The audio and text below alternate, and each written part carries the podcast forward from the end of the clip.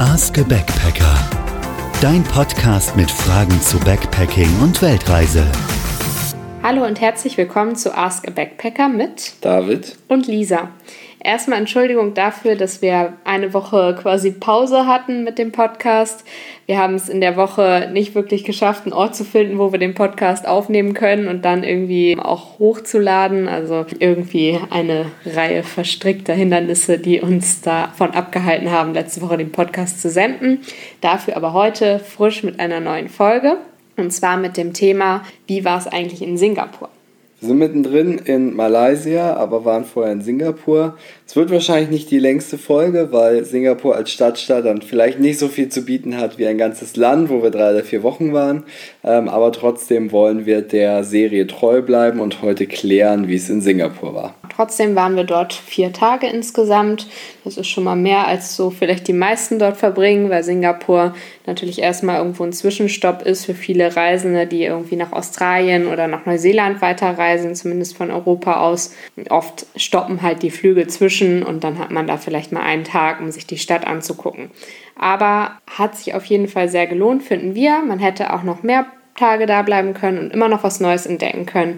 Also eine Stadt auf jeden Fall mit sehr vielen Möglichkeiten. Fangen wir mal an, wo wir übernachtet haben. Wir waren in The Adler Station ein Hostel, was sich zusammensetzt aus äh, Space Pods. Das sind so kleine Kammern, die in einen Raum gestapelt werden, die so ein bisschen aussehen wie ein Raumschiff. Äh, wenn man nach Space Pods oder Sleeping Pods sucht, äh, bei Google findet man da ein paar Beispiele. Ist nicht der einzige Ort, wo das so ist. Da scheint es eine ganze Industrie zu geben. Nichtsdestotrotz ganz witzig irgendwie. Eine Mischung aus Dorm und eigenem Hotelzimmer. Sehr nette Besitzerin. Wir haben sehr gutes Frühstück bekommen. Also grundsätzlich auf jeden Fall empfehlenswert. Wobei wir das Gefühl hatten bei der Suche, weil wir eben über Silvester da waren, dass auch vieles nicht mehr verfügbar war. Ähm, also wer weiß, ob wir darauf gestoßen wären, äh, wenn es ein ganz normaler Zeitpunkt gewesen wäre. Nichtsdestotrotz war es sehr nett und sehr spannend und äh, auf jeden Fall eine gute Unterkunft. Von dort aus konnte man auch recht gut überall hinkommen in Singapur. Das Atlas Hostel liegt äh, mitten in Little India. Das hat uns auf jeden Fall sehr gut gefallen. Dort ist eigentlich immer was los. Man bekommt an jeder Ecke leckeres indisches Essen. Da sind wir auch schon beim nächsten Punkt. Das Essen in Singapur war auf jeden Fall richtig gut, weil man indisches Essen hatte, hatte aber auch irgendwie chinesisches Essen in Chinatown und aber auch noch irgendwie Einflüsse von nebendran, also von Malaysia teilweise auch schon das Essen. Das war auf jeden Fall eine sehr gute Mischung. Natürlich in Singapur alles irgendwie etwas teurer, vor allem Alkohol ist sehr teuer. Das hat auch darin geendet, dass wir Silvester nüchtern verbracht haben, aber war auch auf jeden Fall mal eine Erfahrung wert.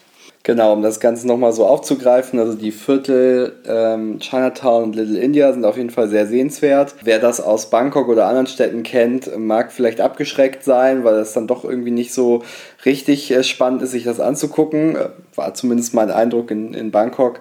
Das war in Singapur ganz anders. Ähm, jedes Viertel hatte da seine eigene Dynamik, seine eigenen Bewohner, ähm, seine eigenen Traditionen und, und Farben und Kunst und alles Mögliche. Also das war wirklich sehr spannend. Wir hatten auf jeden Fall Glück, weil wir äh, sowohl im, in Little India als auch in Chinatown in entsprechende Feste und Paraden geraten sind. Das hat das sicherlich nochmal verstärkt. Aber wer ein bisschen Aversion hat gegen, gegen diese Art von Vierteln, der sollte sich äh, in Singapur neu überzeugen lassen, weil das war auf jeden Fall ähm, sehr nett. Neben den Vierteln von Little India und Chinatown gibt es natürlich auch noch dort das quasi Viertel, wo die ganzen Hochhäuser stehen, wo auch das berühmte Marina Bay Hotel steht. Dort waren wir natürlich auch. Dort waren wir zum Beispiel auch an Silvester und haben uns das Feuerwerk angesehen. Auf jeden Fall eine sehr gute Location, um Silvester zu feiern. Ansonsten ähm, gibt es dort natürlich auch sehr viel zu sehen rund um die Marina Bay. Man kann auch auf das Hotel rauffahren, das haben wir jetzt nicht gemacht. Man trinkt dann dort oben einen Cocktail, der ziemlich überteuert ist natürlich, aber man hat wohl eine sehr schöne Aussicht oder kann dort auch den Sonnenuntergang sehr schön sehen. Genau, vielleicht beim nächsten Mal. Genau, Silvester hast du auch eben kurz schon mal angesprochen, ähm, war irgendwie auch ganz anders. Es war auf jeden Fall eine sehr würdige Stadt, um ins neue Jahr zu starten. Das lief da so ab, dass es ein zentrales und sehr opulentes Feuerwerk gab. Drumherum wurde gar nicht geböllert. Ähm, das ist ja durchaus anders, als wir das so kennen. Und wie du eben schon gesagt hattest, ist Alkohol sehr teuer. An manchen öffentlichen Plätzen oder an vielen öffentlichen Plätzen ist das äh, Konsumieren von Alkohol verboten. Ähm, wir waren sogar bei der Aufzeichnung vom nationalen Fernseh-Countdown ähm, und da gab es auch keine Bierstände, kein, kein Alkohol. Dementsprechend haben wir mit Cola aufs neue Jahr angestoßen. Ähm, ist auch okay. War dadurch irgendwie friedlicher, weniger turbulent, als wir das an Silvester manchmal kennen. Aber war auf jeden Fall mal ein Erlebnis. Und insofern, falls sich die Frage bei irgendwem stellt, ob man Silvester in Singapur feiern kann, ja, auf jeden Fall. Wir waren dann auch noch im Botanischen Garten in Singapur tagsüber.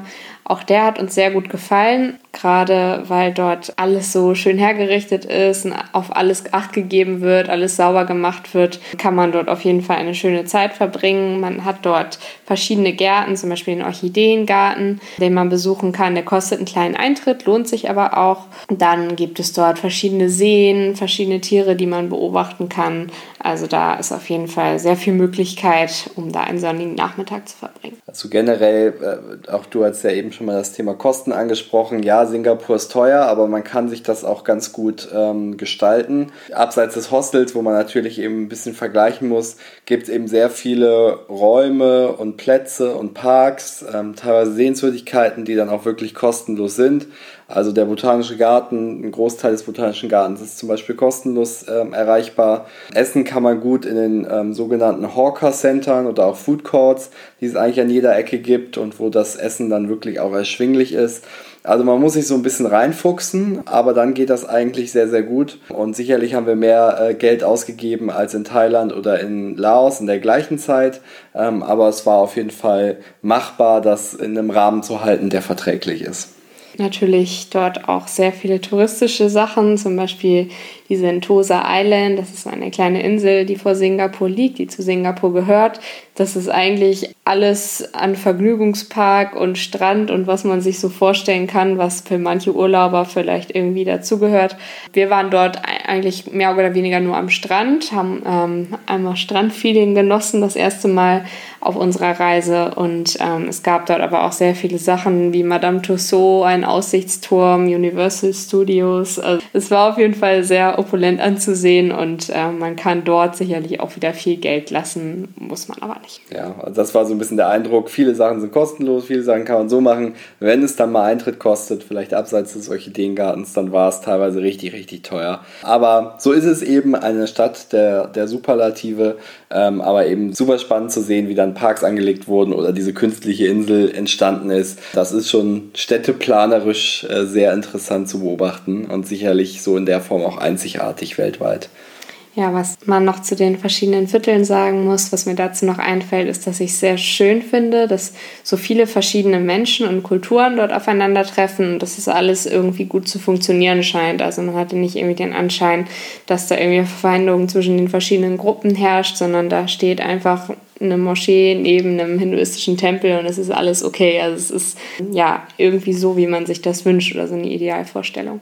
Genau, flotte 10 Minuten zu Singapur, ähm, unserem Eindruck von der Stadt, von dem Land. Wie eben schon gesagt, sind wir gerade in Malaysia, aber dazu dann mehr, wenn wir das Land durchreist haben. Dann gibt es eine neue Folge, die heißt Wie war es in Malaysia? Solange könnt ihr uns natürlich äh, gerne eure Fragen, eure Kommentare schicken. Ähm, wir klären nicht nur die Fragen, die uns so einfallen, sondern natürlich auch die, die euch in den Sinn kommen. Deswegen schreibt uns sehr gern. Bis dahin erstmal Tschüss. Ciao. Das war Ask a Backpacker. Schick uns deine Fragen auf backpackerpodcast.de. Bis bald und safe travels.